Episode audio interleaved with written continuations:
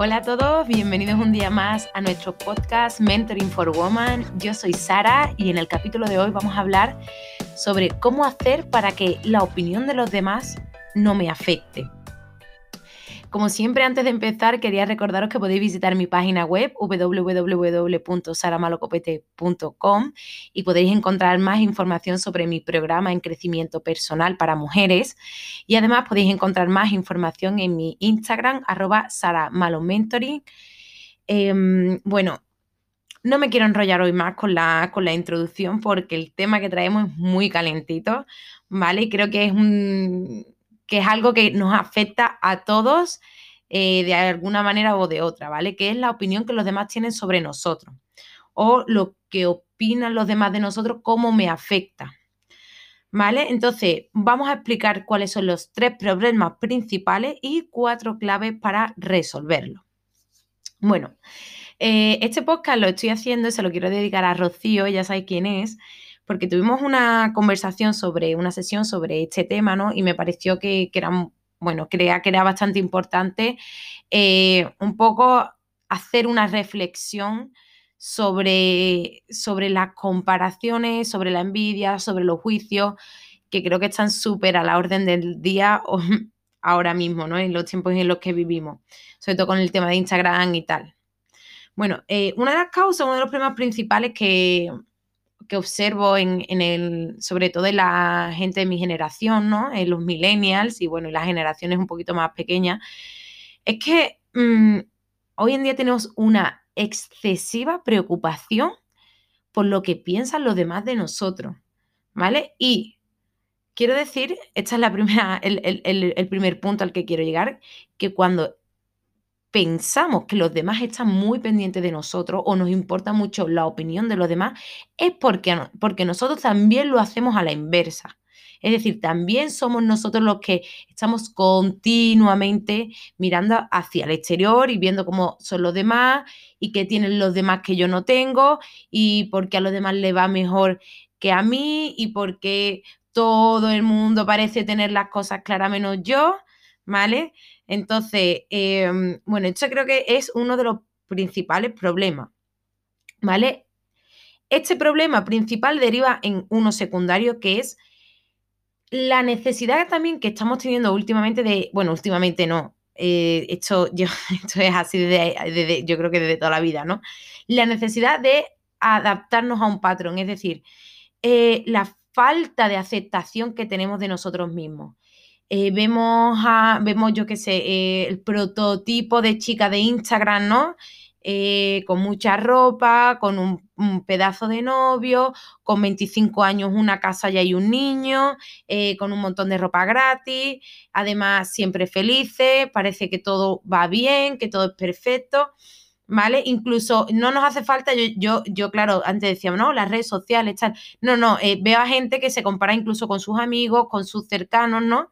O sea que no, no, hay que echarle solo la culpa a Instagram, ¿no? ¿Qué quiere decir esto? Cuando estamos todo el tiempo intentando alcanzar algo, que no nos aceptamos a nosotros mismos. Es decir, eso es un síntoma de una falta de autoestima, ¿vale? Em, ¿Cuál es el problema que, que yo veo? Que si yo creo que como yo soy no está bien, entonces voy a estar todo el tiempo, ¿no? Eh, intentando alcanzar algo que yo no soy. Es decir, eh, pues eh, a mí, por ejemplo, a lo mejor no, a alguien puede que no le guste mucho viajar o que realmente cuando está de viaje, pues, pues se aburra, pero como todo el mundo viaja, ¿cómo no voy a viajar yo?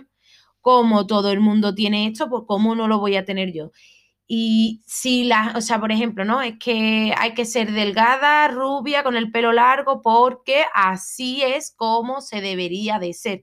O hay que ser más abierta, más espontánea. Eh, además, no me importa lo que opinen los demás de mí, tengo que ser muy segura, tengo que, ¿vale? Entonces, si yo no me veo así o si yo no soy así, siento que algo está mal conmigo. Y ahí, en ese camino, de compararnos con los demás o, de la falta de aceptación de nosotros mismos, en ese camino nos perdemos y hay tanta gente perdida intentando adaptarse a una cosa que no es, cuando la solución sería de, vale, yo soy así, ¿vale? Y entendáis esto, por favor, como lo que estoy diciendo, ¿no? Como, no, es que yo soy así, yo no voy a cambiar, no, sino, yo soy así, yo tengo estas cualidades, por lo tanto, voy a potenciarlas y no voy a intentar ser alguien que no soy, ¿vale? A mí, por ejemplo, me pasaba mucho antes que Claro, me comparaba con los demás y decía, sobre todo en, estos temas de crecimiento personal, yo decía, hoy es que la gente, eh, los ponentes que yo veo hablan muy despacio, eh, súper claro, súper ordenado. Eh, entonces, claro, te compara y bueno, yo podría intentar, puedo intentar hablar más despacio o pensar más lento, pero realmente esa es mi forma de comunicarme. Y tengo que perfeccionar esa manera de comunicarme, no intentar comunicarme de una manera que no es la mía, que no es mi naturaleza. Ese es el problema, uno de los principales, este es el tercer principal eh, problema que, creo que estamos todo el tiempo eh, eh, yendo en contra de nuestra naturaleza. El problema es que, claro, como no nos conocemos a nosotros mismos, ¿cuál es mi naturaleza? ¿Cuál es, cómo soy yo? Estamos todo el día mirando fuera, todo el santo día mirando lo que hacen los demás, lo que comen los demás, mm, cómo se comportan los demás y además no viéndolo de una manera objetiva, sino haciendo una interpretación surrealista de cómo yo creo que los demás están. Eh, todavía me sigo sorprendiendo cuando hay gente que dice, no, es que cuando, por ejemplo, alguien simplemente tiene dinero, ¿no? Que sale en la tele o lo que sea, ¿no? Y es como una persona que tiene dinero no se puede quejar, no puede tener problemas, porque seguimos pensando que la el dinero nos dará felicidad. El dinero es la... Eh, a mí me encanta el dinero, ¿vale? El dinero es una energía como otra cualquiera y cumple su función, por supuesto, en este mundo. Sin embargo, dinero no es igual a felicidad o no todo el mundo que tiene dinero es feliz. Por lo tanto, por ejemplo, simplemente empezar a hacer ese tipo de distinciones, ¿no? nos acerca un poquito más a la realidad. Y es decir, eh, sobre todo por el tema de que muchas veces, ¿no?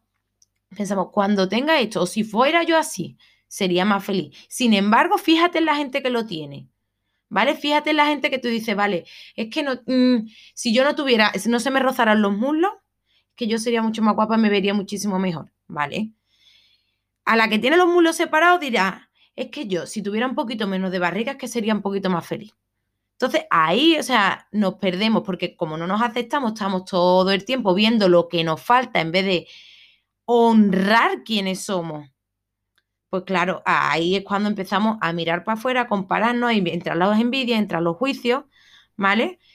Y otro problema principal que veo, este es el tercero, creo que antes he dicho el tercero también, bueno, pues el cuarto, el tercero, ¿vale? Em, eh, el problema o la consecuencia, voy a decir, vale, esta es mejor una consecuencia de estos tres problemas que he dicho antes, es que nos distraemos al final muchísimo de nuestras metas. Es decir, eh, al estar tan pendiente de lo que los demás van a pensar de mí, o sea, dejamos de vivir nuestra vida. Y de verdad, tomaros un segundo para este podcast y hacer esa reflexión. ¿Cuántas cosas habéis dejado de hacer o no sois ni siquiera capaces de atrever a hacerla ni plantearosla por lo que van a pensar los demás de vosotros. ¿Vale? Yo, por ejemplo, veo que, eh, por ejemplo, ahora todo el tema de las redes sociales y crecer desde ahí, ¿no? La persona mm, Dulceida, ¿vale? Voy a poner de ejemplo a Dulceida o Kiara Ferrañi.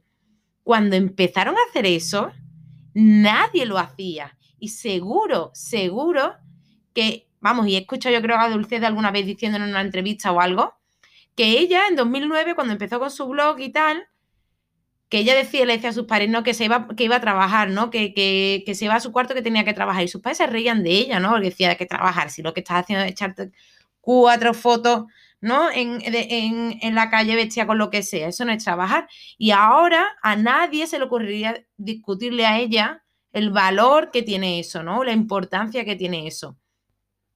Entonces, nos da tanto miedo lo que piensan los demás de nosotros que es que ni siquiera intentamos las cosas.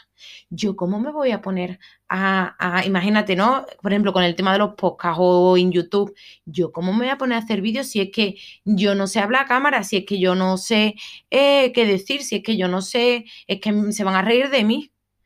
Si hacer este ejercicio, iros a, a, Instagram o a YouTube de alguien que os guste mucho, que admiréis mucho, y mirar sus primeras publicaciones a ver cómo son. Es que se empieza desde ahí. El problema es que eso nos está limitando muchísimo. Y eso es lo que yo veo hoy en día. Que sobre todo se están demandando cada vez más profesiones creativas. Sin embargo, la gente tiene mucho miedo a expresar quién es. La creatividad nace de quién eres tú. Sin embargo, como hay una falta de aceptación total, ahora explicaré también un poco por qué, eh, como hay una falta de aceptación total, nos estamos perdiendo un montón de cosas. Entonces, claro, hay gente que empieza, o sea, y que esto ya es quizá lo más grave, que ya tus metas no valen, valen las, estoy haciendo las metas que otros quieren. Esta sociedad en la que vivimos le conviene que seamos así que tengamos esa forma de pensar, ¿le conviene? Claro que sí. ¿Por qué? Porque si yo me acepto con la cara que tengo y si todo el mundo se acepta con la cara que tiene, los centros de belleza y de estética es que mm, irían en picado. Y ahora, está, vamos, eh, eh, el mundo de la belleza, la industria de la belleza es de las que yo creo que junto con la de drogas y con la de las armas, es de las más potentes del mundo. Entonces, claro, la, el, sistema te va a estar invitando continuamente a que te compares con los demás y veas que lo que tú tienes no está bien, no es correcto. ¿Vale? Entonces, simplemente darnos cuenta de esto, darnos cuenta también de a quién le conviene que yo no me acepte, a quién le conviene que, que, yo sea una persona sumisa, ¿no? Eh, a qué grandes corporaciones, ¿no? Eh, no pienses por ti mismo. Vamos, de hecho es que, bueno, el sistema educativo que tenemos, yo sé que me repito más que el ajo con esto, pero el sistema educativo que tenemos eh, nos invita a estar comparándonos continuamente. ¿Por qué? Porque tú en clase se te valora, se te compara con tus compañeros por un número. Es que me parece una crueldad y siempre lo he dicho. O sea, alguien es mejor que otro porque se le dan mejor las matemáticas que a, una persona que a lo mejor lo que se le da mejor es, por ejemplo, la resolución de conflictos. Pero como resolver un conflicto o mediar en un conflicto no tiene ningún valor, no tiene ninguna. Eso no, eso no se valora. Entonces, claro, ahí, que, esa es la, destrucción de la autoestima, que empieza desde ahí, ¿vale? o sea, que las chicas que me estén escuchando y los chicos también que me estén escuchando no piensen, ay, es que yo tengo muy poca autoestima porque no sé tener más. No, es que no nos han enseñado, no te preocupes que ya creo que, en la sociedad está avanzando. Bueno, mira, el podcast este de hecho está un poco con esa finalidad, ¿no? De intentar solventar un poco ese problema que existe, ¿no? De desde pequeño es el que mejor juega al fútbol. Porque claro, el que juega al fútbol es, mejor que, el que se queda leyendo un libro en el recreo y el que es más sociable es mejor que el que está más callado y, así, ¿no? Entonces, claro, es entiendo o, veo normal o está normalizado. Esa es la consecuencia de, estar comparándonos todo el tiempo. Bueno, ya con Instagram, que no me quiero imaginar cómo una chica ahora mismo de 11 o 12 años, se o sea, se toma eh, la relación que tiene con su cuerpo, con la imagen de sí misma, porque si ya en mi, en, mi época, las chicas, yo con 14 años, yo ya, bueno, 14, 13 años, ya me miraba al espejo, me sacaba de efecto y ya entraba en esos bucles. Ahora que los niños tienen eh, móviles desde, los, que, desde que nacen prácticamente, pero bueno, vamos a intentar eh, no hacer tanta crítica, sino poner más soluciones. Así que bueno, vamos a ir con las claves para que podamos entender eh, cómo hacer para que los demás ¿vale? No me importe lo que los demás piensen de mí. Y para esto vamos a resolverlo con la ley del espejo, ¿vale? Em, la ley del espejo la voy a usar mucho porque la ley del espejo resuelve es, eh, cualquier problema en la vida. Y si no, que venga alguien y me lo diga. bueno, os voy a explicar brevemente qué es la ley del espejo. Ya haré otro podcast si queréis un poquito más hablando en profundidad, ¿vale? Pero la ley del espejo básicamente lo que nos dice es que siempre estamos frente a nosotros mismos. Es decir, somos una proyección. O sea, lo que vemos fuera es una proyección de nuestro subconsciente. Os voy a poner un ejemplo, ¿vale? Para que lo entendáis. Eh, cuando algo, por ejemplo, nos perturba, nos molesta o algo simplemente nos llama la atención, es porque eso forma parte de nosotros, de una manera directa o de una manera indirecta. Es decir, por ejemplo, em, veo a alguien y me molesta que esta persona sea muy criticona. Em, bueno, cuando, cuando lo escucho criticar a todo el mundo me pongo negra. ¿Qué quiere decir eso de mí? Que yo me critico a mí misma muchísimo. Otro ejemplo que voy a poner, cuando vemos a alguien muy tacaño, ¿vale? Pensamos, bueno, eh, yo es que no soy tacaña, porque, porque yo siempre estoy pensando en los demás, porque yo todo lo que tengo es para los demás. Ay, ahí hay un espejo indirecto que nos está diciendo que nos estamos posicionando en el otro extremo, que nosotras deberíamos ser un poco más egoístas. ¿Vale? Ya os lo digo que entraremos un poquito más en materia de, de la ley del espejo, ¿no? Pero un poco para que lo vayáis entendiendo. La ley del espejo nos dice que el que tengo enfrente me está informando de algo que hay dentro de mí, ¿vale? Algo que está dentro de mí distorsionado. Y claro, como, como no lo hacemos consciente, como no, nuestro subconsciente nos pone o interpreta el exterior, nos pone situaciones en el exterior para que nos demos cuenta, ¿vale? Em, en muchos casos, por ejemplo, eh, y, lo trabajamos en el reto que hicimos hace un par de semanas, eh, yo hice el, ejercicio, ¿no? Porque, claro, al principio, pues, ¿no? Pues muchas chicas habían sufrido relaciones tóxicas de pareja donde no las respetaban, donde no les hablaban bien, donde las insultaban. Y la pregunta es: ¿en qué medida te insultas tú? ¿En qué medida te hablas tú mal a ti misma? ¿En qué medida no te respetas tú? ¿Vale? Esa es la forma correcta de interpretarlo porque eh, la, estamos esperando, em, no estamos realmente seguros de quiénes somos y esperamos que el exterior nos valide. Sin embargo, cuando entendemos que los demás son una proyección de nos, que es una proyección de nosotros mismos, empezamos a responsabilizarnos, ¿vale? Y entendemos que hasta que yo no cambie la opinión que tengo de mí mismo, lo de fuera va a seguir siendo igual. Es decir, hasta que yo por ejemplo, no empiece a amarme a mí misma o a respetarme o a hablarme bien, el exterior lo que me va a traer son a personas que me hablan mal, que me critican, porque yo me critico mucho a mí misma, que me dicen continuamente que no estoy haciendo las cosas bien. ¿Por qué? Porque yo, ¿sabes? Cuando nos encontramos gente, por ejemplo, súper exigente fuera, porque de alguna manera nosotros también somos muy exigentes con nosotros mismos. Y esto os lo digo, esto no os lo creáis, esto es experimentarlo ver si para vosotros es así. Os vais a dar cuenta el enorme poder que tiene esta herramienta, porque a mí me cambió la vida. En el programa, por supuestísimo, después del eneagrama, lo estudiamos en profundidad porque creo que de las cosas mm, más valiosas que yo he aprendido y más útiles sobre todo, ¿vale? Esta sería la primera clave. Empezamos, tenemos que empezar a responsabilizarnos de nosotros mismos empezar a ver cómo nos hablamos, por qué lo de fuera me está reflejando esto, qué tiene que esto que decirme de mí. ¿Qué pasa? Que automáticamente, si alguien me dice, em, bueno, voy a poner un ejemplo. Mira, yo cuando dejé de, cuando hace por lo menos 7, 8 años, dejé de llevar sujetador, ¿no? Y al principio, todo, cuando iba por la calle o lo que sea, iba un poco incómoda. ¿Por qué? Porque pensaba que los demás iban a dar cuenta, que me iban a decir algo, ¿vale? ¿Qué pasaba, por ejemplo, cuando llegaba a clase algún día? Que siempre había alguna compañera que me decía, ¡Ah! ¿no llevas sujetador? ¿Qué pasó cuando, en el momento en el que yo ya empecé a darme cuenta, ¿vale? Porque al principio, cuando te dicen eso, lo más normal es que tú sientas inseguridad digas, y intentes excusarte, ¿no? Y pienses, mira esta, que qué está pensando, porque me dice esto, que, que si no llevo sujetador, tal. Yo me di cuenta, ¿no? Cuando me pasó eso, porque al principio reaccionaba, pensé, vale, esto es un espejo. Es decir, ¿en qué medida todavía yo me siento insegura de no llevar sujetador? ¿O en qué medida todavía siento que no es excesivamente correcto no llevar sujetador, ¿no? Entonces, claro, cuando dije, ah, vale, no, y ya hice mi reflexión, no, para mí llevar sujetador, no llevar sujetador es una cosa que yo hago libremente porque me apetece, me siento más cómoda, ¿vale? Entonces, ¿qué pasa la próxima vez que alguien me lo dice? Que yo ya no reacciono al revés. Le digo, ah, sí, yo me acuerdo, decía, ay, sí, pues es lo mejor del mundo. Te voy a, como, como, hables conmigo 10 minutos más, te convenzco para que no lo lleves, ¿no? En plan así de broma.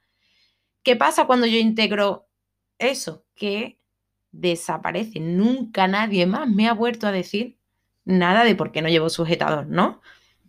Como este ejemplo, miles, miles de millones os puedo poner.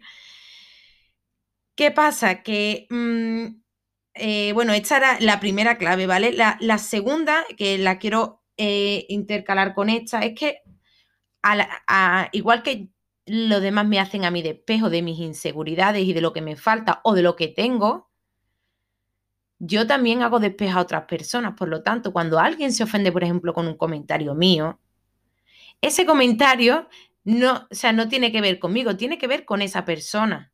Cuando, por ejemplo, el tema de los haters, ¿no? Que lo veo muchísimo en, en las redes sociales. Cuando alguien está, ¿no? Que salen algunas influencers un poco llorando, lo que sea, ¿no? Porque le están insultando, porque, eh, porque bueno, le escriben con barbaridades. Eso no tiene que ver con ellas, eso tiene que ver con la persona que lo ha escrito. ¿Por qué? Porque se está proyectando contigo. ¿Qué le estás removiendo tú a esa persona para que te critique de esa manera? ¿no? Por ejemplo, me acuerdo con el caso de, de Alessandra Pereira, de Losli Pepa, ¿no? Ella, pues, una chica que, ha conseguido el éxito, ¿no? El, éxito profesional, eh, según, bueno, los cánones de, hoy en día, ¿no? Pero bueno, yo la veo una chica exitosa, ¿no? Eh, obviamente que, tiene muchas cosas materiales, las cosas materiales se siguen valorando muchísimo en nuestra sociedad, ¿no? Y, por ejemplo, la idea de, de, los influencers, que yo lo veo mucho, ¿no? De que se les critica mucho a los youtubers, porque seguimos pensando que de un hobby o de algo que te guste no se puede ganar dinero libremente o no se debería de ganar porque tenemos la creencia de que ganar dinero es complicado o que para ganar dinero hay que sufrir. Entonces, como tengo esa creencia, ¿vale? De que solo es válido el dinero o la gente que gana dinero cuando se esfuerza muchísimo, que yo no digo que ya no lo hagan, ¿no? Pero yo creo que esta es la interpretación que hace mucha gente. Como eh, yo creo que el dinero es muy complicado de ganarlo y creo que ese trabajo es fácil, es un hobby, no requiere, ¿no? Es, algo que gusta, entonces no es legítimo, pero es por la creencia que yo tengo respecto de cómo se debe de ganar el dinero. ¿Qué pasa cuando yo veo una persona así, que está ganando dinero? Yo tengo la creencia de que ganar dinero es muy difícil, veo una persona que gana dinero, bueno, chascando prácticamente los dedos, ¿no? Y con un montón de abundancia económica. ¿Qué me está haciendo de espejo? Me hace un espejo de quién soy de mis creencias limitantes. Por lo tanto, cuando empezamos a ver las cosas así, lo que hay fuera deja de afectarnos tanto. Y dejamos de, de ¿sabes? Cuando, cuando, si alguien a mí me dice, eh, ay, ¿dónde vas así vestida? No, porque vas muy estrafalaria o lo que sea, o vas muy arreglada. Yo no me ofendo. ¿Por qué? Porque esa persona se está poniendo a sí misma en mi situación. Es decir, ¿Qué le pasaría a ella si tuviese que ir tan arreglada y que todo el mundo la viese que va tan arreglada cuando nadie va tan arreglada? Entonces, se proyecta conmigo y se pone en esa situación. Otro ejemplo que os quiero poner que me parece también súper importante, ¿vale? Cuando eh, exponemos en clase, ¿por qué nos da tanta vergüenza salir a exponer en clase? Porque creemos que los demás se van a reír de nosotros. Sin embargo, ¿no? cuando yo siempre digo que cuando no sabemos interpretar una cosa, vamos a ponernos en el lugar contrario. Cuando no entendamos al otro, vamos a intentar ponernos en su lugar. ¿Qué me pasa a mí cuando me río yo de la gente que está exponiendo? Muchas veces, esto sobre todo cuando era mucho más pequeña, ¿no? Nos reímos de la gente, por ejemplo, que es muy segura de sí misma, que salía, yo me acuerdo, ¿no? En clase una chica que salía siempre y era así muy, eh, hablaba mucho con las manos, era, se la veía, bueno, muy apasionada con lo que decía, ¿no? Entonces, claro, al salirse un poquito de la norma, al, al ponerme yo a mí misma en esa situación, es decir, yo no la estoy viendo a ella, yo me estoy viendo a mí misma si yo tuviese que hacer eso, si yo tuviese que hablar de esa manera, me daría tanta vergüenza que como no lo aceptaría de mí, tampoco lo acepto del otro. ¿Vale? No sé si se, está entendiendo esta idea.